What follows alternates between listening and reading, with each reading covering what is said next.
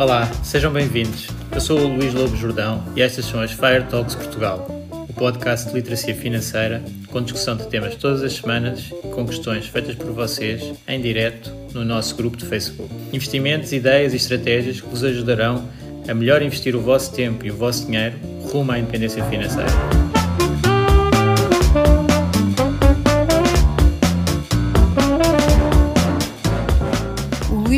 Jordão trabalha nos mercados financeiros há mais de 20 anos. É um analista financeiro certificado pelo CFA Institute, criou o maior fundo português de ações e é atualmente responsável pelos produtos Stoic na SGF. Todas as opiniões expressas pelo Luís e eventuais convidados são exclusivamente suas e não refletem a opinião da SGF ou do CFA Institute. São ideias à data de gravação e estão sujeitas a alterações. Todos os investimentos envolvem riscos. Este podcast tem um intuito meramente informativo e não deve ser tomado como base para decisões de investimento.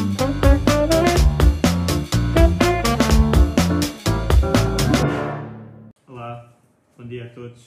Uh, espero que me estejam a ouvir bem. Uh, hoje vamos fazer como, como habitualmente. Se tiverem alguma questão, coloquem aqui e eu vou tentar identificar logo para, para verem onde é que estão a aparecer as questões. Uh, e assim estamos no mesmo feed, porque aparecem sempre dois feeds e depois eu não, não consigo ver algumas questões. Portanto, uh, que fizessem isso, se puderem este, este live queria começar aqui por, uh, por dizer que uh, já está o podcast também live na, nas principais redes de podcast. Aquilo vai disseminando pelos vários fornecedores de podcast. Vocês podem escolher o vosso, o preferirem. eu comecei a colocar lá os lives de tudo mais antigo até, até agora, para já ainda só pus três. mas podem encontrar então Fire Talks Portugal Uh, e já tem lá três uh, temas uh, dos que foram abordados aqui no, no grupo um, nos últimos meses.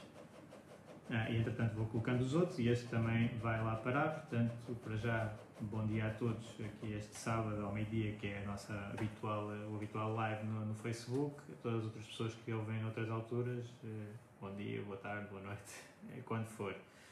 Uh, queria agradecer aqui a ajuda a colocar o, live uh, à primeira Ana, que, que me ajudou bastante, depois ao, ao Tiago e ao Bernardo, à Lara também, uh, que até teve a divulgar ontem, ao Nuno, que, que, foi a primeira pessoa a começar a descarregar os, os lives para, para ouvir a correr, é que no fundo deu um bocado a ideia de, de fazerem podcast. e ao Paulo também incentivou sempre a, a fazer, a colocar a, colocar o podcast. E, portanto, e a todos os outros que têm, têm estado a pedir. Entretanto, o YouTube vai ser a, seguir, também é o, vai ser o mesmo, é outra plataforma, mas vai ser só, em princípio, do som. Bom dia, João. Estou a conseguir ver aqui. Portanto, quem conseguir uh, ver uh, aqui o comentário do João a dizer bom dia, uh, é esse feed que eu estou a ver. Olá, Sérgio. Bom dia também. O podcast está, está muito bom, musiquinha e tudo, ótimo. Fico contente. Uh, também, antes de, antes de começar aqui com o tema do dia, uh, até agora temos mais uma plataforma de divulgação de literacia financeira e o João sugeriu uh, convidar mais pessoas aqui para o grupo, portanto, fazia assim o, o apelo a que, um, a que se acharem que o conteúdo é interessante e que mais pessoas podem beneficiar dele, uh, partilhem uh, o grupo Fire Talks Portugal e o podcast uh, com essas pessoas para, para pronto, aprenderem um bocadinho sobre, sobre finanças, investimento, poupança e todo este, este ambiente da independência financeira do FIRE em Portugal, pronto, adaptado à realidade portuguesa, que é o que nós tentamos fazer aqui. E avançava então para o tema do dia, que é exatamente uma dessas adaptações e o que é que nós lemos nos livros de, de FIRE uh, muito max out uh, do, dos tax benefits deles, max out do 401k, max, max out o, o Roth IRA, o Traditional IRA, é tudo um, uma série de nomes uh, que basicamente os americanos têm um plafond que podem colocar numa conta com benefícios fiscais para a reforma. Uh, eles têm várias contas até, portanto aqui há uma divisão que, que eu já vou explicar, mas e então, antes de começar a investir nas taxable accounts, que são contas normais sem qualquer tipo de benefício, eles esgotam esses plafons nas que têm benefício. Porquê? É muito simples. Os impostos é um dos principais custos de investimento. E, portanto, se nós conseguirmos baixar impostos de alguma maneira, uh, estamos a adiantar uh, o nosso caminho, estamos a acelerar o nosso caminho. claro que não devemos só escolher investimentos por causa dos impostos, se forem investimentos maus, mas com benefício fiscal, então isso também não tem interesse nenhum. mas uh, o que devemos tentar uh, encontrar é uh, investimentos que aliem qualidade a benefício fiscal, qualidade, custos mais baixos e benefício fiscal, para assim fazer o melhor mix possível. É essa a ideia. e então, os americanos têm o 401k, que é o equivalente aos portugueses Fundo de Pensões Aberto. 401k é estabelecido pela empresa onde eles estão a trabalhar e a empresa normalmente faz um matching que diz uh, se vocês colocarem vamos dizer, 5% do vosso salário neste fundo, nós, empresa, colocamos outros 5% e portanto a pessoa está automaticamente a poupar 10% do salário um, para a reforma. E o que é que acontece? Portanto, se eu estou a colocar 5 e a empresa dá-me outros 5, isto é 100% de retorno do meu investimento logo no dia uh, zero, né, quando eu coloco. E portanto, eles, eh, todos os, os, livros FIRE, aconselham uh, a maximizar este, este valor. Embora, uh, quando se quer atingir o FIRE, é porque é antes da idade da reforma, não é? nós queremos antes, portanto, queremos aos 30, aos 40, aos 50 uh, antes da idade e normalmente estes uh, investimentos só podem ser levantados depois da idade da reforma. Normalmente os americanos é aos 59 anos e meio, também não sei porque é que eles põem aquilo, mas pronto, vamos imaginar que é aos 60 anos. Uh, e portanto, eles têm esse capital bloqueado até aos 60 anos, mas claro que toda a gente que está eh, neste caminho para a FIRE sabe que é, mesmo que se reforme aos 40 ou aos 50, depois vai viver para além dos 60, ou espera viver, tem que planear com isso para além dos 60, em que aí pode usufruir desse capital. Portanto, uma parte do capital estar bloqueado para uma idade mais avançada uh, faz sentido, continuar a contar para o bolo, para aquele número uh, que nós ambicionamos atingir uh, para atingir a independência financeira. Temos é que ter vários investimentos, alguns que uh, consiga levantar mais cedo outros que sejam bloqueados e que estejam para mais tarde. E, uh, e portanto, eles continuam a ter o conselho de fazer o investimento, apesar de ele estar bloqueado até aos 60 anos, mesmo para quem quer atingir FIRE antes. Uh, e aqui em Portugal eu diria que devemos seguir uh, esse raciocínio, está correto. Porquê? Porque eu tenho que planear essa minha vida pós 60 anos. Uh, e, e, portanto, vou conseguir usufruir desse valor em princípio. Depois ainda há a questão dos limites. Né? Os limites são relativamente baixos para os americanos e relativamente baixos aqui para os portugueses. Esses, esses um, produtos com benefício fiscal normalmente têm limite, o Estado não deixa o, o mesmo para um milionário do que para uma pessoa normal. Portanto, Uh, não posso chegar e pôr um milhão num PPR e ganhar logo 20% à cabeça desse milhão, logo 200 mil. Não, isso está, está limitado. E, nos americanos, e os americanos também têm isso limitado. Uh, portanto, daí a expressão do max out. Eu vou maximizar os benefícios até atingir o, o valor uh, do benefício fiscal e depois vou fazer então noutros instrumentos. Mas começo por aí porque até uh, faz sentido em termos de planeamento de, do meu objetivo FIRE é começar a ir buscar anos à idade da reforma uh, habitual. Portanto, a idade da reforma habitual neste momento é 67 anos em Portugal uh, e até é aconselhável fazer uma poupança para complementar uh, a reforma que vamos receber, porque ela tem estado a ser reduzida ao longo do, do tempo. cada vez é mais difícil pagar as reformas uh, com os trabalhadores atuais, portanto, e por isso é que as, as reformas privadas em que nós temos o nosso controle são tão importantes. Para além de que nós conseguimos investir muitas vezes melhor do que o próprio Estado, que é demasiado o Estado português, por exemplo, é demasiado conservador em investir o, o, os valores para, para as reformas, portanto não usa muito os mercados capitais, é muito low, low risk. Uh, nós podemos fazer um bocadinho mais e, portanto, e depois é uma conta própria que uh, uh, fica sempre nossa, nossa ou da nossa família, portanto, ou poupança privada. E as pessoas que então fazem, se as reformas já vão só cobrir mais ou menos 60% do último salário, as pessoas já, mesmo que estejam a pensar trabalhar e fazer descontos até aos 67 anos, já, se quiserem manter o mesmo nível de vida pós 67 anos vão ter que ter um complemento. E aí é usado os fundos de pensões e os PPRs, um, que têm então estes benefícios. E depois, o PPR, por exemplo, consegue tirar logo, neste momento, 7 anos à idade da reforma e vai ser mais consoante a idade da reforma for aumentando.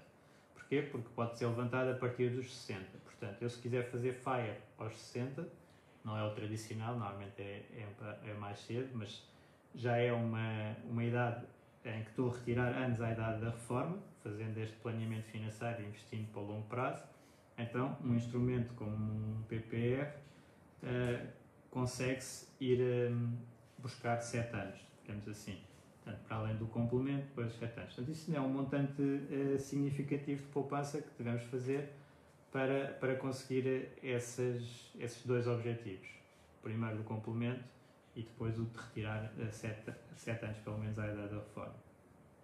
E portanto, quem tenha esse objetivo uh, não estará tão preocupado com o, o, problema do bloqueio do PPR. O investimento que é feito para um PPR para ter o benefício fiscal, depois tem como contrapartida que o Estado exige é um, não poder ser levantado tão facilmente. Por acaso, até há várias maneiras de levantar que estão previstas na, na lei dos PPRs que uh, fazem com que não esteja assim tão bloqueado. Mas normalmente é um tópico que uh, retira liquidez ao investimento da, da pessoa as regras do PPR. Uh, eh, e por isso, eu juntava agora aqui o inquérito que foi feito no grupo Fire Talks Portugal, uh, se as pessoas estavam a usar o max out dos benefícios fiscais atribuídos aos PPRs. Pronto, aqui mais em Portugal, mas também temos muitos membros fora de Portugal e, portanto, também é sempre interessante ver como é que funciona nos outros países e eu agradeço os contributos de, das pessoas que estão em vários países diferentes e que disseram como é que funcionava nesses países. Mas a esmagadora maioria dos nossos membros uh, disse, respondeu que sim, que usava os benefícios fiscais do PPR todos os anos, uh, até para outros elementos do, do, casal, tanto os dois, fazer a poupança máxima. Uh, algumas pessoas uh, já responderam que é o segundo grupo, às vezes fazem, outras vezes não.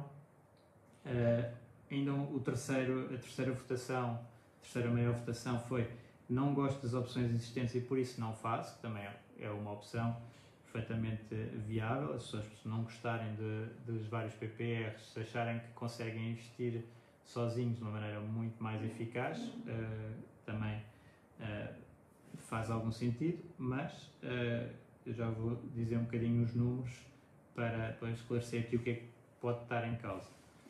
Uh, depois, uh, há aqui algumas pessoas que têm fundo de pensões da empresa e que fazem tal max out do, do, dos valores. Há, há, fundos de pensões, planos de pensões da empresa em que a, a, empre, a, empresa contribui e o colaborador não tem que fazer nada, portanto aí não, não, não é uma decisão possa fazer e pode-se fazer a, a, conta como despesa da empresa até 15% do valor do salário que o colaborador uh, tenha, portanto pode-se dar um, tipo, um aumento de 15% em fundo de pensões uh, que continua a uh, contar como despesa e é diferir em termos de impostos para o colaborador a parte que a empresa entrega não tem qualquer IRS. Portanto, é uma maneira muito boa de dar um aumento, mas tem que uh, ter em atenção que o colaborador tem que perceber também esse aumento e ver que é uma conta em que ele está a ficar com uma poupança feita para o seu futuro. Não é dinheiro que possa usar logo. Portanto, os fundos de pensões abertos têm essa questão. É muito mais difícil de levantar antes de, de tempo. Ainda tem algumas exceções. Uh, o, o, normal é na idade da reforma e é na reforma oficial é que se recebe o fundo de pensões uh, e pode ser em casos de doença grave e em caso de desemprego de longa duração, incapacidade, também pode ser usado. Isso é igual aos PPRs. Os PPRs ainda têm mais algumas maneiras de ser levantado antes, de, antes da idade da reforma. Uh, mas esse, esse fundo de pensões, então, uh, pode ter também a maximização com a parte de colaborador e empresa. E aí o que é que acontece? É aquela percentagem, uh, dizer, a empresa diz que contribui uh, 100% do valor que o colaborador contribuir até um X. Vamos imaginar, era aquele exemplo que eu estava a dar há bocado, 5% no máximo, portanto a empresa contribui outros 5%, o colaborador colocar 5% esses 5% que o colaborador coloca já são pós-impostos. Portanto, aí ele já pagou o IRS, coloca e tem direito à dedução uh, fiscal, tal como o PPR. Portanto, é equivalente ao PPR, com os limites que eu já vou falar a seguir. Uh, esse valor uh, dele tem, já é pós-impostos e, e é sempre dele também. Há aqui uma questão com os fundos de pensões, é que as empresas podem definir para a parte em que elas contribuem períodos de vesting, ou seja, a empresa pode dizer este colaborador tem direito ao fundo de pensões, mas só se tiver mais que 3 anos uh, na empresa, mais que 5 anos na empresa, é um mecanismo também de retenção de pessoal. Portanto, uh, e sim, está aqui o João a perguntar: os fundos de pensão é aos 67 versus os 60 do PPR. Eh, a base, sim, a pessoa, porquê? Porque o fundo de pensões é quando for a reforma legal. A reforma legal, neste momento, a idade legal de reforma em Portugal é aos 67. Portanto, o tradicional será isto. Mas, se eu antecipar e tiver a penalização na minha reforma e que puder antecipar 2, 3 anos e eu me reformar, por exemplo, vamos dizer aos 65, a partir do momento que eu me reformo com uma pensão do Estado aos 65, posso usar a, a pensão do fundo de pensões pronto, fica disponível. Se for aos 60, também posso aos 60, mas o tradicional, então no fundo de pensões, é a idade oficial da reforma, e portanto seria aos 67. O PPR está mesmo previsto que a partir dos 60 já posso usar o PPR. Portanto, não preciso estar reformado para usar o PPR a partir dos 60 anos. Um, e, portanto, era esta, esta explicação, esta pergunta. Uh, e depois, uh, há pessoas que estão agora a começar a fazer o PPR, portanto só agora é que, é que estão, uh, ou começaram a trabalhar agora, portanto só agora é que vão começar. Uh, e há pessoas que também respondem que não fazem porque ficam com o dinheiro empatado até à reforma. Pronto. Já agora aqui do PPR há algumas maneiras, que eu já abordei algumas, mais de emergência para usar o PPR antes da reforma ou antes dos 60 anos. O PPR para já antes da reforma pode ser usado aos 60 anos. E depois há algumas maneiras em que o PPR pode ser usado uh, bastante rapidamente, que é, por exemplo, no uh, pagamento do crédito habitação. Para pagar a prestação do crédito habitação, basta-nos esperar 5 anos. E, portanto, essa é uma maneira muito eficaz, um retorno bastante elevado de usar o benefício fiscal e depois usar o PPR. Se eu hoje começar um PPR e, e fizer entregas programadas, pronto, vamos dizer o mais simples, uh, todos os meses dos próximos 5 anos, quando atingir os 5 anos, posso dizer ao banco que vai ser a minha sociedade gestora a pagar o, a prestação do crédito de habitação. E o que é que aconteceu entretanto? Eu coloquei o dinheiro no, no PPR, usufruí dos benefícios fiscais, o PPR entretanto terá crescido, depois depende se queres mais risco, menos risco nesta, neste PPR com prazo de 5 anos uh, e, uh, e consigo usar logo. E depois até posso fazer uh, rolling disto, portanto, voltarem a colocar dinheiro no PPR para depois ir retirar mais à frente para pagar o crédito de habitação. E assim é uma utilização muito rápida do PPR, muito eficaz. Antes de entrar no, nos valores da maximização dos PPRs, uh, gostava só de falar então do impacto dos impostos aqui com uns cálculos que, que eu tenho feito. Se calhar então falo dos limites primeiro, peço desculpa, porque isto tem a ver com os limites. Uh, e, e então, o que o Estado português aceita como dedução à coleta de IRS uh, são 20% das entregas uh, feitas para um PPR ou Fundo de Pensões Aberto durante o ano. Portanto, vamos receber 20% logo à cabeça. Se eu hoje, uh, e estamos a fazer isto no final do ano, há muitas pessoas que gostam de fazer os investimentos do PPR no final do ano, de acordo com a disponibilidade, vou usufruir ou não, e então agora, por exemplo, decidem investir. Uh, uma pessoa tem menos de 35 anos e diz: Vou investir 2 mil, eu já falo destes números, uh, 2 mil euros no PPR. No próximo ano, quando eu estiver a fazer o IRS de 2020, esse investimento vai aparecer nos benefícios fiscais do meu IRS e eu recebo logo, uh, quando faço o acerto de contas do IRS, um valor de 20% das entregas, ou seja, 400 euros, que é o máximo para uma pessoa até aos 35 anos. Portanto, é um ganho logo. Eu hoje, uh, final do ano 2020, faço um investimento, 2021 no início já estou a receber 400 euros, ou seja, 20% do investimento. E é cash. Recebo esse dinheiro do IRS. Qual é que é, uh, portanto, temos aqui a ver que está um limite, que é uh, 400 euros, portanto, até 35 anos eu só posso ir buscar neste mecanismo 400 euros, uh, que é 20% do que eu entregar. Portanto, fazendo a conta, uh, posso entregar os 2 mil euros e receber 400 euros. A partir dos 35 anos, o valor baixa. O benefício já não pode ser 400, é 375 euros. Eh, desculpem, 350 euros. Uh, e o valor que eu então tenho que investir para atingir os 350 euros é 1750 euros de investimento. E se passar os 50 anos, se eu tiver mais de 50 anos, então o valor baixa novamente, o limite é 300 euros e então para eu receber isso, sendo uma taxa de 20%, tenho que investir 1500 euros. Portanto, até aos 35, o máximo que eu uh, invisto para ter a dedução, a dedução máxima, ou, também isto depois estava lá nos comentários o Filipe também a, a, dizer que também é o mínimo, sim, para eu atingir ehm, os 400 euros de dedução, no mínimo tenho que pôr 2 mil euros.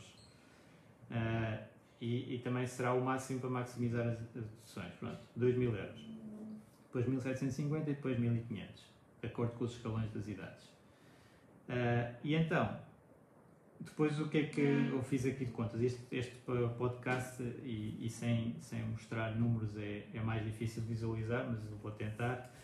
Uh, que é, ok, então uma pessoa começa a trabalhar aos 20 e começa a fazer, pronto, já tem IRS aos 20 anos e uh, começa a fazer uh, as deduções à coleta máximas para um, um PPR.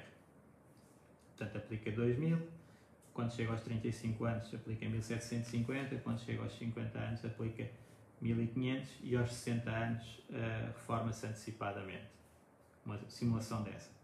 Vamos dizer que o PPR uh, eh, tem um retorno de 5%, que eu gosto de ser sempre um bocadinho conservador, dizer que é um PPR com bastante um, ehm, proporção de ações, não há inflação, 5% real já é bastante bom, mas ainda é, é, é aceitável. O, o que é que acontece se eu não tiver eh, qualquer benefício fiscal? Se eu tiver o tradicional do, do investidor português, uh, que é depósitos a prazo, certificados de aforro, um, eh, até um bocadinho mal aproximado, mas um investimento imobiliário que paga, que tenha uma renda e sempre que eu tenho rendimento há uma tributação de 28%, Portanto, nos juros é assim, uh, no, nos arrendamentos também. Se tiver 28% de, de imposto e 5% de retorno, eu chego ao final desse período de 40 anos, portanto, entre os 20 e os 60, a colocar aqueles valores máximos do, do, da dedução máxima do IRS eh, com 166 mil euros. Portanto, isto é uh, retorno e sempre a pagar 28% de imposto. Se eu não tiver a pagar os 28% de imposto todos os anos e no final, apenas no final, pagar 28% das mais-valias, isto é o caso de um fundo de investimento tradicional ou de um ETF, porque já, por exemplo, as ações também iriam para todos os anos ser tributado, porque os dividendos também são todos os anos tributados, se eu tiver um portfólio de ações com esse 5% de retorno dividendo, digamos assim, uh, também tem aquele outro valor, 166 mil. Se não pagar todos os anos, pagar só no fim, quando levantar os 28% sobre as mais-valias, então eu já aumentei bastante, ou seja, estou a pagar 28% na mesma, é a mesma taxa, mas só uma vez no fim, em vez de todos os anos, já aumentei para 191.500. Ou seja, já ganhei mais 25 mil euros só por não estar a pagar todos os anos imposto. Isto é importante para quem uh, às vezes está a falar no, nos ETFs pagam dividendo contra ETFs acumulativos. Se eu não tiver a usar esse dinheiro, tiver só a reinvestir, então os ETFs que pagam dividendos estão-me a prejudicar imenso. É esta a dimensão. Uh, portanto, eu ganho mais 15% no meu investimento neste período se uh, for acumulativo e for 28%.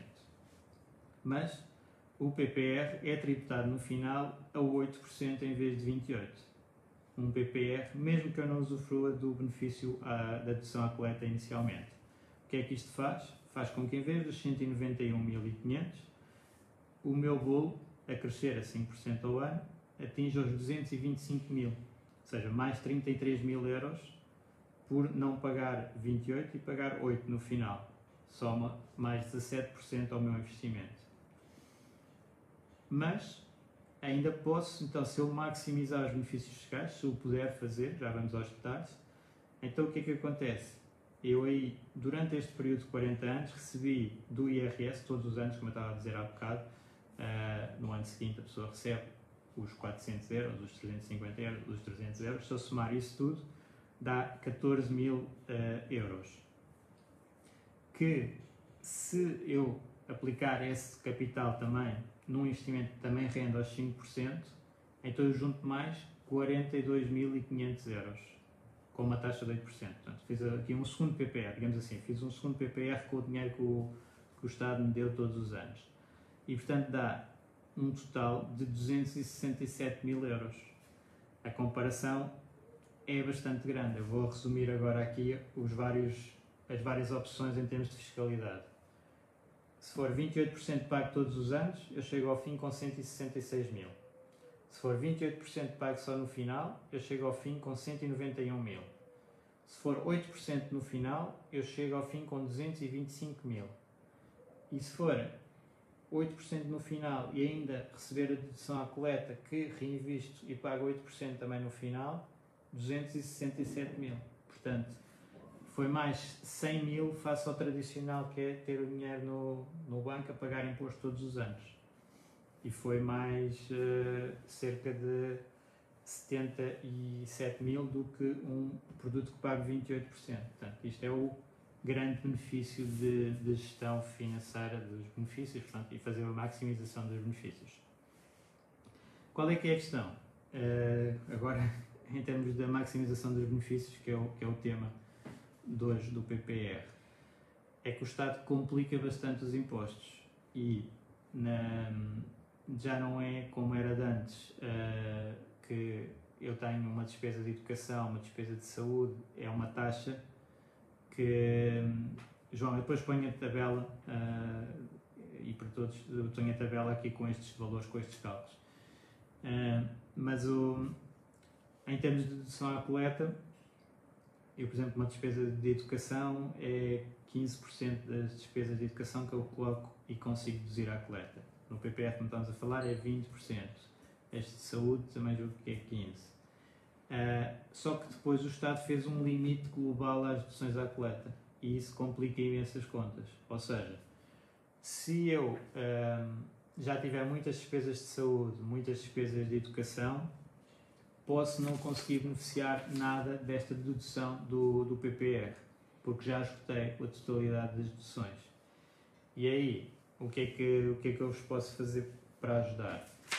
É, é explicar um bocadinho as contas que estão aqui por trás e onde é que vocês conseguem encontrar esta informação. Se forem ao site das finanças, à parte do IRS, uh, vão a consultar declaração uh, e depois escolhem o ano da declaração de IRS, escolhem o, o ano mais recente para ver, uh, ver o detalhe. O detalhe aparece só o montante e depois tem lá o número de liquidação, carregam e recebem um papel com a liquidação, a vossa liquidação de IRS. E nessa liquidação de IRS, na parte de trás, uh, tem as deduções à coleta. E tem aqui, se tiverem dependentes, despesas gerais e familiares, as de saúde, as de educação, uh, tudo isto. Os vários valores. E tem um, um campo onde é total das deduções sujeitas a limite, artigo 78. E é este limite que eu estou a dizer. Este limite que eu estou a dizer tem uma fórmula uh, maquiavélica, não é? Isto não é nada prático isto devia ser tudo mais simples possível para as pessoas saberem o que é que contam em termos de impostos e, e, e até para não haver tantos conflitos. E, um, mas não, a, a, fórmula é complicada, mas basicamente a ideia da fórmula é uh, as pessoas terem direito, quem está no primeiro escalão de IRS, portanto, que é o escalão neste momento uh, é as pessoas que ganham até 7 mil euros e que, portanto, nem pagam IRS, nem, isto nem, nem se aplica. Mas pronto, é, é ilimitada, as deduções à coleta são ilimitadas. Claro, também não há coleta, portanto, também não, não, não quer dizer nada. As que estão entre o segundo escalão e o sétimo uh, escalão, que é, uh, portanto, a partir dos 7 mil e abaixo dos 80.882, uh, vão ter um valor que vai sendo reduzido desde os 2.500 euros, para quem está mais perto da parte de baixo, pode deduzir até 2.500 euros nesta educação, saúde, habitação uh, e PPRs e outros. Pronto, há outras coisas, mas estes são os principais. Uh, e depois as pessoas, quando se ganham mais, mais perto do escalão mais alto, vai-se reduzindo o valor das deduções à coleta até aos 1.000. E portanto, a partir de um certo patamar, só dá para deduzir 1.000. Portanto, uma pessoa que uh, tenha rendimentos muito altos, basta ter algumas despesas de educação, algumas despesas de saúde e já esgotou uh, as deduções à coleta e, portanto, já não vai ganhar nada em colocar o IRS, uh, eh, o PPR no IRS e ter essa dedução. Só vai ganhar no outro benefício fiscal dos PPRs, que é a tal tributação mais baixa à saída, ou seja, os 8%. Aí ganha sempre, em vez dos 28%. Uh, mas nesta da dedução, portanto, maximizar as deduções já não tem interesse. E, portanto, o que eu sugiro uh, é irem identificar a vossa liquidação de IRS do último ano e ver se tinham espaço para uh, colocar o IRS e ter o benefício dos 20% das entregas até aqueles limites que eu disse há pouco. se não tiverem, então mais vale não colocar o PPR no IRS e escolhendo investir em PPR na mesma por causa dos outros benefícios, fazer um PPR livre. Portanto, é a opção PPR bloqueado, que é o que teve benefícios, e se eu tiver que levantar antes, então uh, vou ter que devolver esses benefícios e com penalização não convém. Portanto, só nas situações, é só para ser utilizado nas situações previstas na lei. O PPR desbloqueado já posso usar em qualquer situação que que não, não vou ter problema, não tenho que devolver benefícios porque não os tive. Não tive benefícios porque não o coloquei no IRS. Portanto, o que a pessoa tem que ter atenção é, se não quer que o PPR conte para a dedução à coleta, uh, então tem que ir ao anexo H e retirar o valor que foi comunicado pela sociedade gestora ou pela seguradora.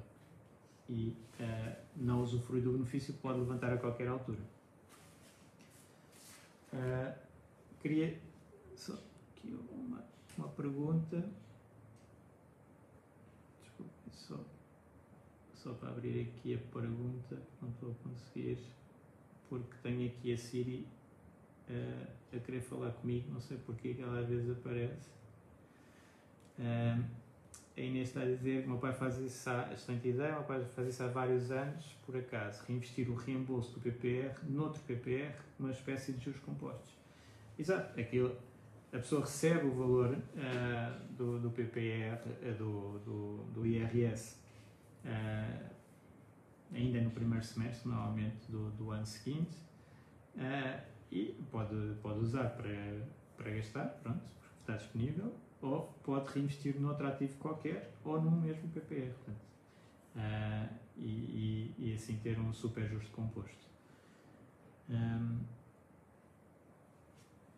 não sei aqui a pergunta do Nelson. Uh, ah, estava a responder ao Tiago é a prestação mensal. Ok. Uh, depois, queria só falar aqui um bocadinho. Porque é que há alguma desconfiança, principalmente no, no, no FIRE, com os PPRs?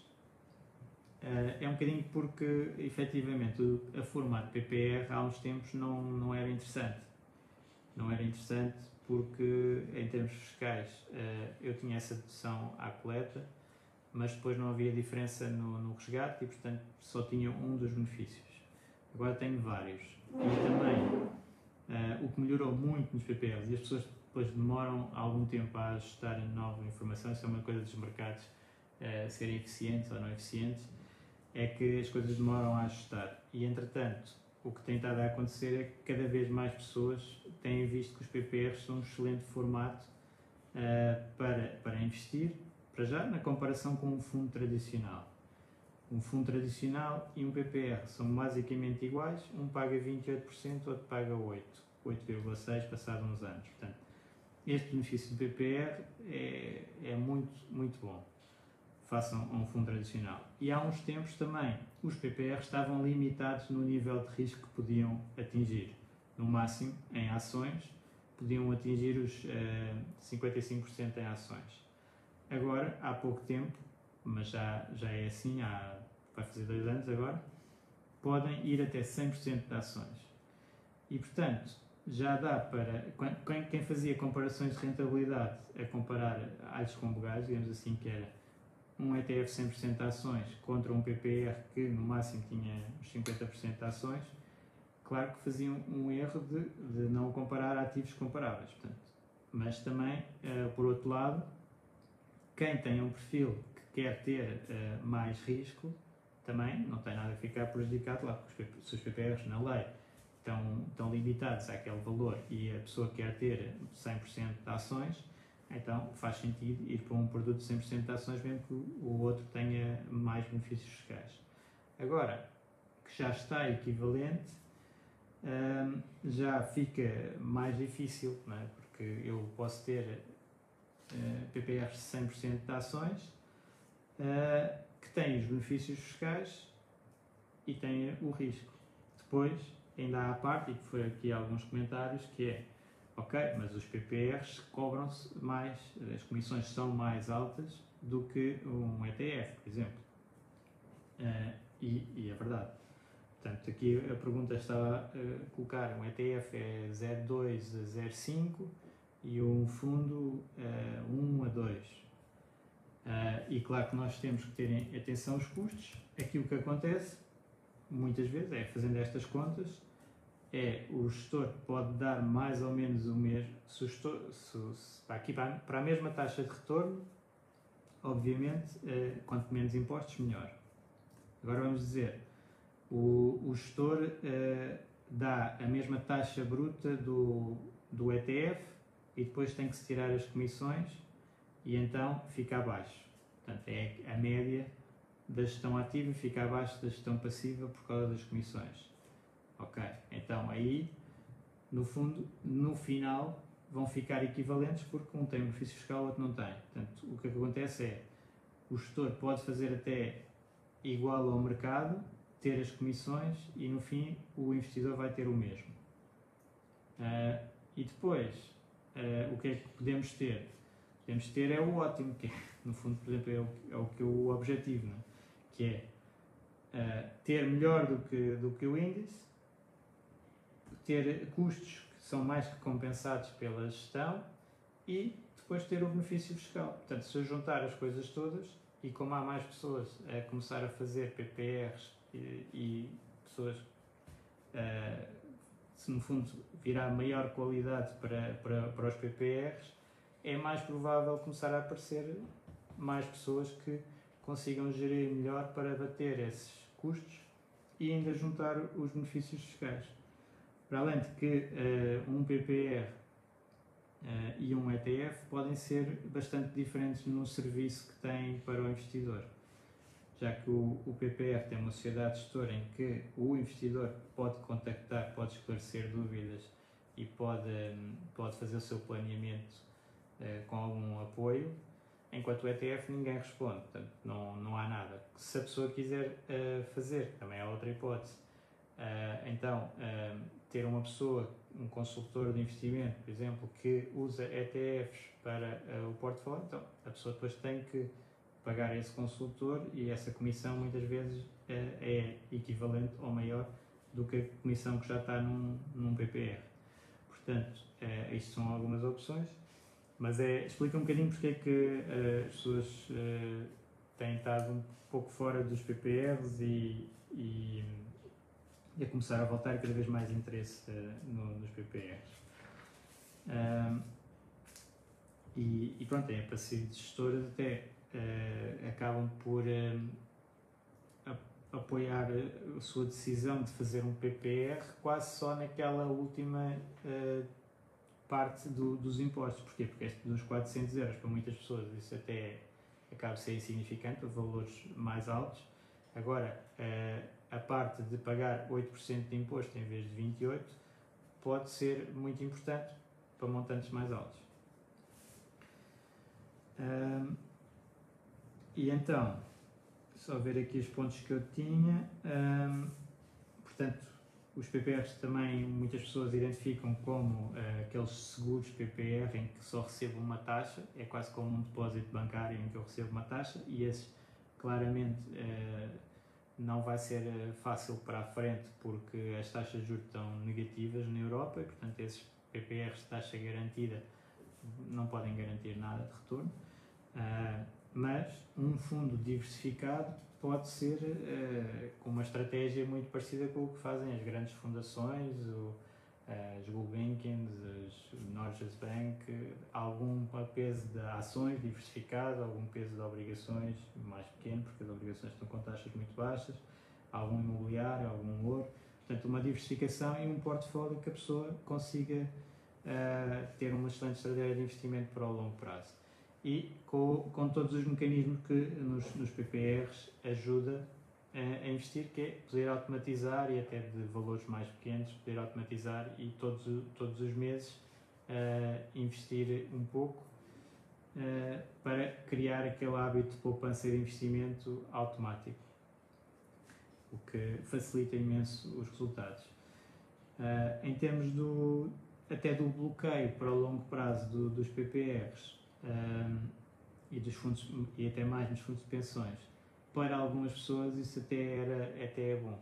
Ou seja, há muitas pessoas que acabo por, por interagir que uh, até estão a fazer poupança e se calhar sem ser nestes instrumentos, nos ETFs, nos fundos, etc.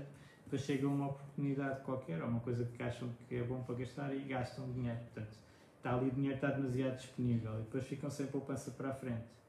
Uh, um, quando é um destes instrumentos, até, às vezes até essa iliquidez acaba de ser boa para, para o longo prazo. Já agora, vocês já me conhecem, eu devia ter feito isto no início, já me conhecem eh, e sabem que eu uh, optei por montar um PPR quando me apercebi das vantagens que eu estou aqui agora a elencar, mas claramente eu queria fazer o disclosure do, do meu conflito de interesses com os PPRs, que é, eu tenho um PPR montado e um fundo de pensões aberto uh, e, portanto, uh, já sabem que posso ser um pouco parcial nisto. Eu montei por, esta, por estas várias vantagens que eu estou a identificar, mas uh, convém sempre deixar isto bastante claro. E, e pronto, tinha, queria ver aqui ah, é, só as perguntas que já fui respondendo aqui algumas, mas Penso que ainda faltam aqui outras. Só um momento. Portanto, o Jean falou na, dos benefícios fiscais à entrada e à saída de um PPR versus um ETF, com igual rentabilidade, não perde sempre a longo prazo pelas comissões, que serão 1 a 2% contra 0,2 a 0,5%. Aqui, uh, para já, na pergunta, uh, às vezes aparecem algumas pessoas que, uh, não sei, não sei se o Jean sabe ou não, mas a rentabilidade que é apresentada, tanto do ETF como do PPR, como da maior parte dos investimentos, é líquida de comissões. Portanto, se eu estiver a olhar para um sítio em que tem uma tabela de performance e disser aquele fundo, aquele PPR deu 5% e aquele ETF deu 5%, eles deram efetivamente igual após comissões. Antes de comissões, se o PPR tem comissões mais altas, então deu mais, deu mais bruto, depois compensou as comissões e ficou igual, neste exemplo que eu estou a dizer. Portanto, agora, claro que eh, é preciso dar mais rentabilidade do que as comissões, o diferencial de comissões para se bater o índice.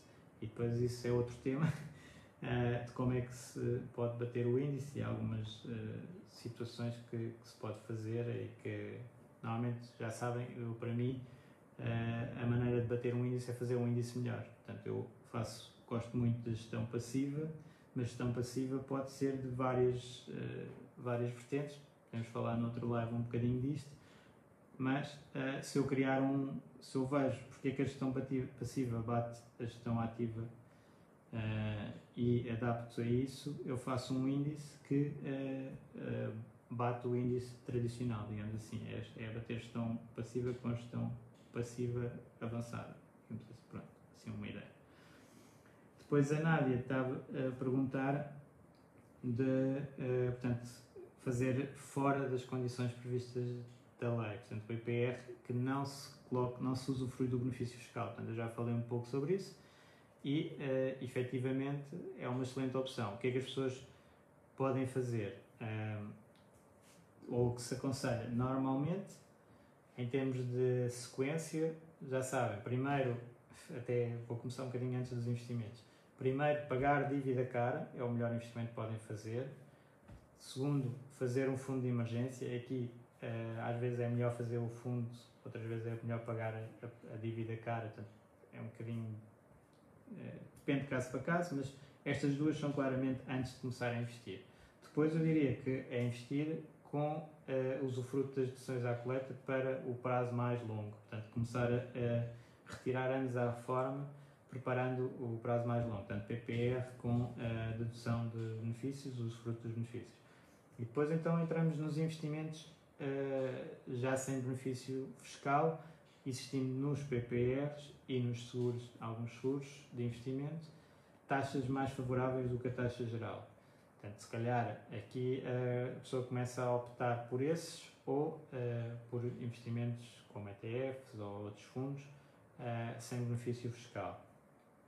Mas uh, nesta parte do fora das condições sem benefício fiscal, nós podemos optar então pelo mesmo PPR numa segunda conta, dizer assim, eu só quero, eu, este investimento é o que eu gosto mais e, portanto, eu faço até a adição fiscal neste, neste valor, nesta conta, depois faço outro contrato que é o, o que está livre.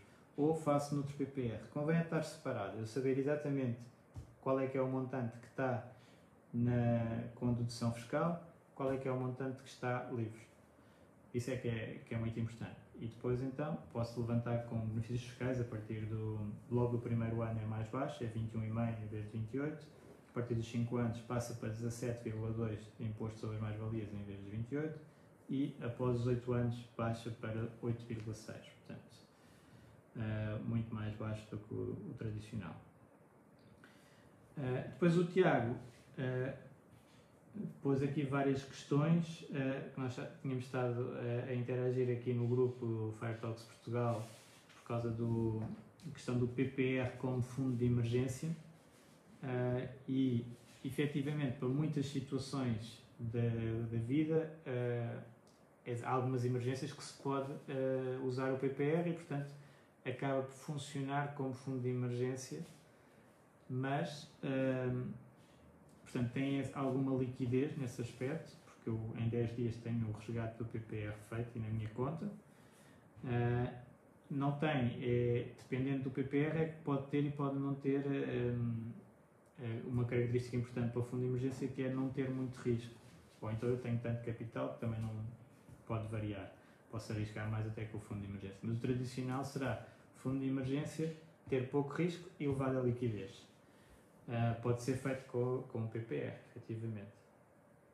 Um, e depois, uh, ele pergunta qual é o benefício de ter dois PPRs com intuitos diferentes, um livre e outro com retorno fiscal. Portanto, aqui é usufruir max out dos benefícios fiscais, tema deste, deste live, uh, com um PPR. E depois, o outro é um investimento normal com estas características, ou seja, é um fundo que uh, a tributação no final é mais baixa e, entretanto, tem uma estratégia de investimento. Se eu gostar da estratégia de investimento, se a estratégia de investimento compensar as comissões, então faz todo sentido investir nesse, nesse produto. Uh, quais as estratégias por trás da decisão de não fazer o max out do seu PPR, sem ser falta de capital, obviamente? Normalmente a questão que as pessoas colocam é esta iliquidez. Eu, se fizer, se colocar o PPR uh, no IRS, vou ficar com ele mais bloqueado. A outra é porque não gostam das alternativas não, que existem nos PPRs, portanto acham que conseguem fazer retornos melhores noutros, noutros investimentos que mais que compensam a parte fiscal.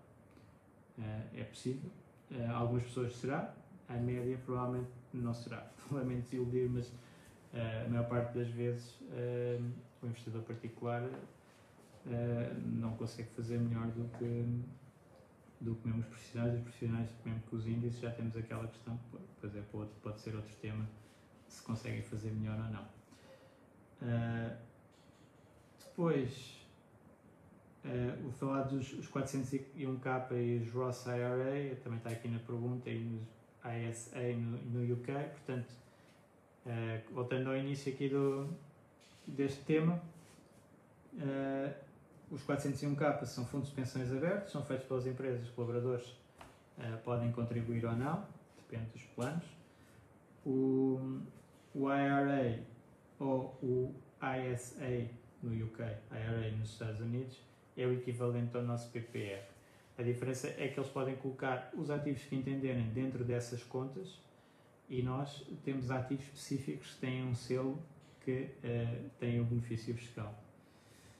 Uh, pronto, e era isto que eu tinha para falar hoje, já, já me adiantei bastante, mas agora também uh, acaba por ser melhor para, para vocês uh, que conseguem ouvir depois no podcast e acelerar até para, para ouvir mais rápido e assim uh, fica, fica porreiro.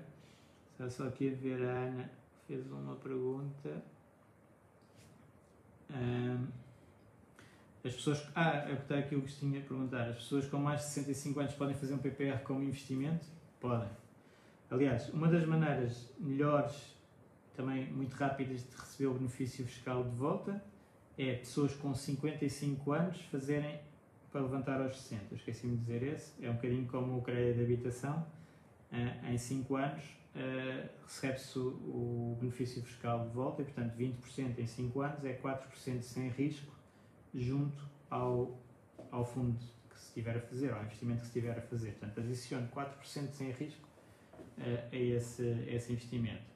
As pessoas com mais, que já estão reformadas não têm é o benefício uh, da dedução à coleta, mas têm o outro benefício. Tem o benefício de pagar uma taxa de imposto mais baixa nas mais-valias, que pode ir até os 8,6 passado 8 anos. Portanto, convém uh, ter isso em conta porque pode ser muito interessante para algumas pessoas. Uh, não, não estão proibidas de fazer PPRs após a reforma e há muitas pessoas que fazem, então é, é não tem é dedução à coleta. E o Hugo, uh, aqui a última pergunta de hoje, imagina que eu em 2019 coloquei X no PPR A e usufruí o benefício fiscal à entrada no reembolso de IRS em 2020 posso em 2020 transferir parte ou totalidade desse valor para o PPR B sem penalidades? Sim, ou seja, os PPRs têm este benefício uh, também muito significativo, ainda bem que o falou nisto, que é eu posso transferir de PPR para PPR sem perda de, de benefícios fiscais, sem perda do período que está a contar desde o início e sem uh, gerar impostos. Ou seja, se tiver uh, o PPR A, transferir para o PPR B e se, for PPR, se forem PPRs sem capital garantido, entra a totalidade do saldo que eu tinha no A, entra no B e mantém-se o histórico todo. Não há impostos nem nada. Se for capital garantido, pode ser cobrada uma comissão máxima de 0,5% do saldo pela seguradora. Tipicamente é a, segura, é a seguradora que tem PPRs de capital garantido. Um, mais impostos, zero. Se eu tivesse uh, em ETFs, digamos assim, eu estou num ETF e quero trocar para outro ETF, então eu tinha que vender um ETF, pagar comissões de transação e pagar impostos se tivesse mais valias e depois pegar no capital remanescente e colocar no outro ETF. Portanto, aqui há impostos e há custos. Nos PPRs dá para transferir sem uh, qualquer custo. Agora, o que não podes fazer é que uh, se usufruíste do benefício fiscal no PPR A, passas para o B, o histórico mantém-se todo. Se levantares do B, vais ter que devolver o benefício fiscal na mesma. Okay? Isto não dá para evitar essa, essa parte. Portanto, passa tudo, passa o histórico todo. Uh, e se ele então foi usado para ter benefício fiscal, uh, não pode ser levantado sem ser nas condições previstas na lei, uh, sob pena de ser, ter que devolver o benefício fiscal e a penalização. Pronto, era este o tema de hoje, o tema que me interessa imenso, vocês já, já perceberam que eu quero fazer um PBR por causa destes benefícios. Uh, o max out dos benefícios acho que faz todo o sentido para uh, quem, quem possa usufruir. Já agora, um dos pontos que não se pode usufruir, e às vezes as pessoas têm essa dúvida, é se eu não pago IRS, não usufruo de dedução à coleta, ok? Não, nem, o Estado não vai pagar os 400 euros. Ou, eu tenho que pagar impostos para depois poder deduzir o PPR e então eh, depois esses impostos serem devolvidos. Eh, se eu não pagar IRS, não tenho benefício nesse, nesse lado, mas ao mesmo tempo também está sempre disponível. E isto, por exemplo, acontece com as crianças. Fazendo um PPR para uma criança, os dependentes não têm direito à dedução fiscal e eu posso programar logo de, desde que nasce a criança até aos 20 anos com uma instrução 50, 100, 200, etc. euros por mês que vão entrar no, no, fundo, vão ser investidos e no final, quando ela tiver, for adulta, um, ehm, pode levantar com um benefício fiscal uh, significativo porque vai pagar 8%, 8,6% em vez de, de 28%. Um, ehm, e portanto, as pessoas uh, podem ter este impacto, uh, este, o impacto fiscal é importante, temos que ter muita atenção, são os custos e são os, os impostos. Muitas vezes, às vezes, o, o, é uma questão de behavioral finance, que eu também gosto muito, se depois disserem nos comentários para fazer num próximo live também, behavioral finance é, é uma parte importante, que é, uh, as pessoas às vezes colocam em envelopes diferentes e fazem, fazem contas diferentes. E, e eu vejo imenso as pessoas a não dizerem uh, que vão receber aquele valor, tipo a performance num índice qualquer Uh, depois têm que tirar os impostos, porque eles vão pagar, não vão receber aquela performance bruta. Mas está num um lado à parte e então as pessoas consideram muito facilmente as comissões do, dos investimentos, mas não consideram os impostos. E, e isso acaba por ser um erro, porque temos que considerar o custo total de investir. E os impostos é muito significativo, como eu dei uh, naquela tabela, eu vou dar a tabela e como eu fui uh, referindo neste, neste live. Depois, Outros pontos que eu falei, houve algumas, há muitas desconfianças com PPRs e há PPRs muito maus também, isso é claro, eu, eu não sou corporativo, portanto uh, digo isto claramente e muito tempo também não, não, não investi em, em PPRs porque também não tinha grande benefício, mas entretanto as coisas vão mudando. A parte uh, fiscal está sempre a mudar, também tem que ter atenção, isto é datado, nesta altura temos estas condições pode haver outras alturas em que os PPRs ou os investimentos têm outros impostos e temos que ter sempre atenção, podem alterar as coisas, mas de acordo com as alterações que existiram nos últimos anos, a vantagem fiscal do PPR tornou-se uh, muito significativa e a possibilidade de investir com mais risco, mais ações PPRs também tornou o produto muito mais, muito mais interessante e isso só se vai ver nos históricos daqui a, a uns bons anos, é? mas nós já sabemos, é? quem já está no mercado já sabe.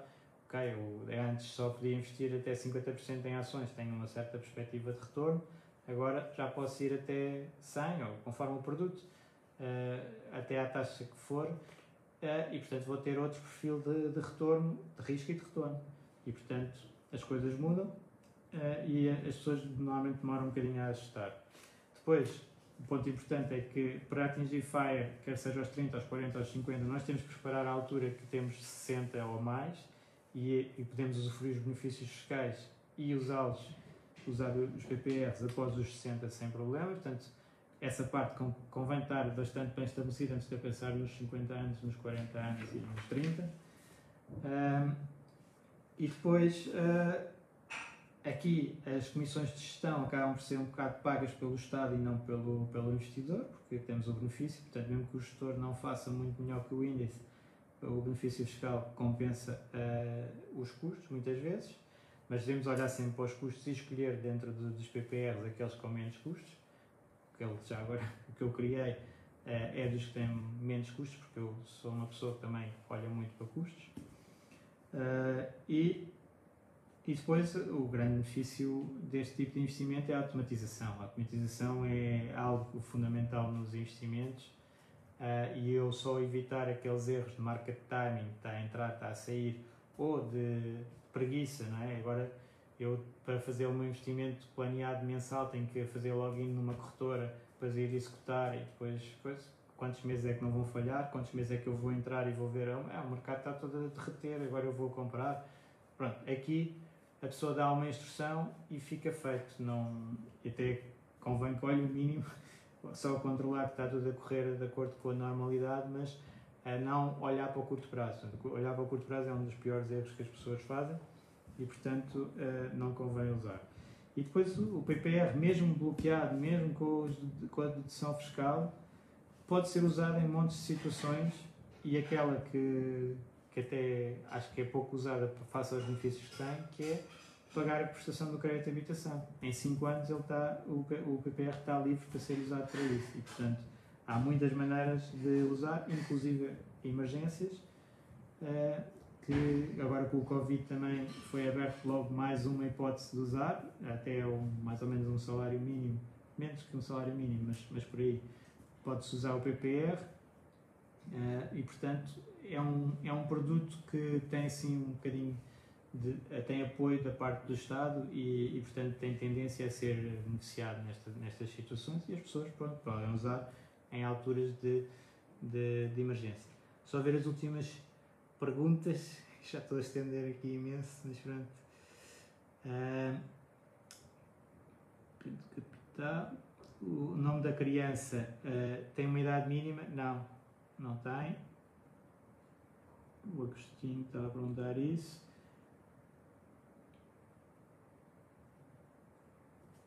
não tem idade mínima. O PPR tem duas figuras, tem o contribuinte e o participante, e por isso o que é feito é o contribuinte é o pai ou a mãe, eh, ou o avô ou avó, e o, o participante é a criança.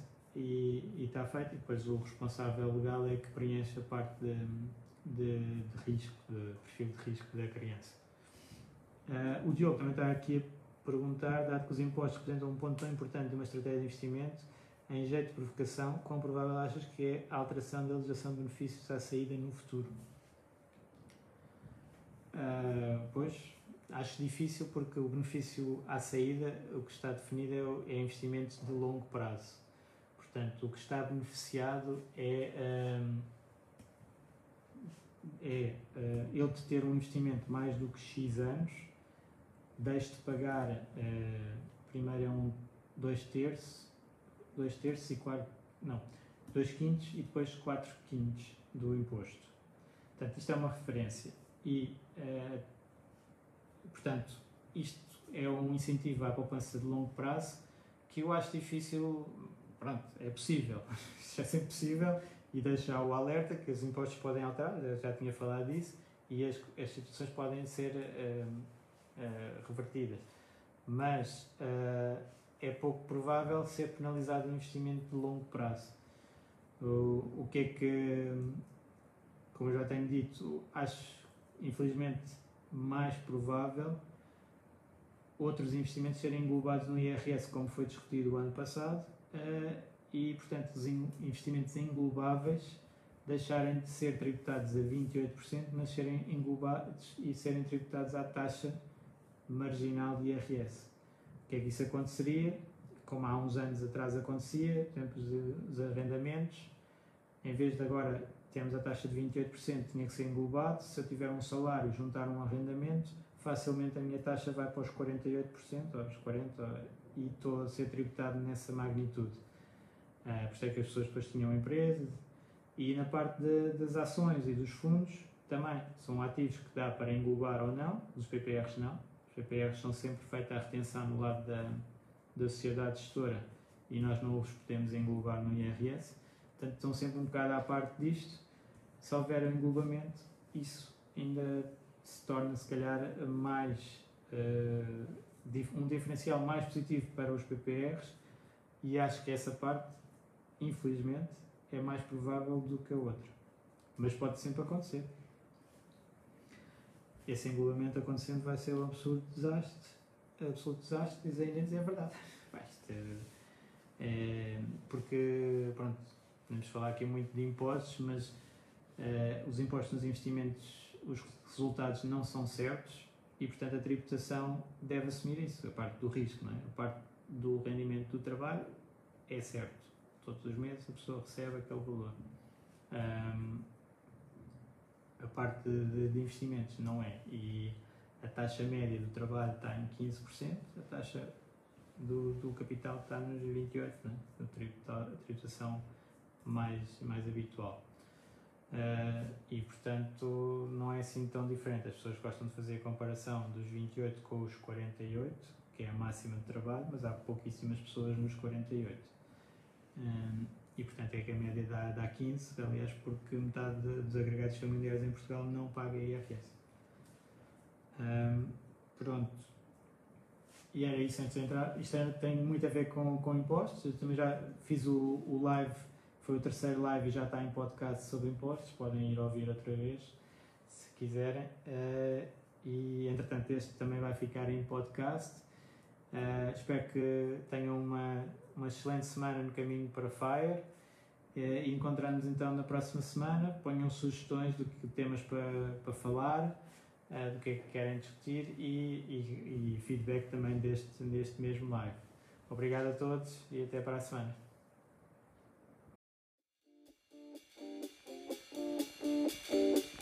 Obrigado por ouvires. Junta-te à discussão através do grupo Fire Talks Portugal no Facebook e não te esqueças de ver a descrição, onde poderás encontrar mais informações. Até à próxima!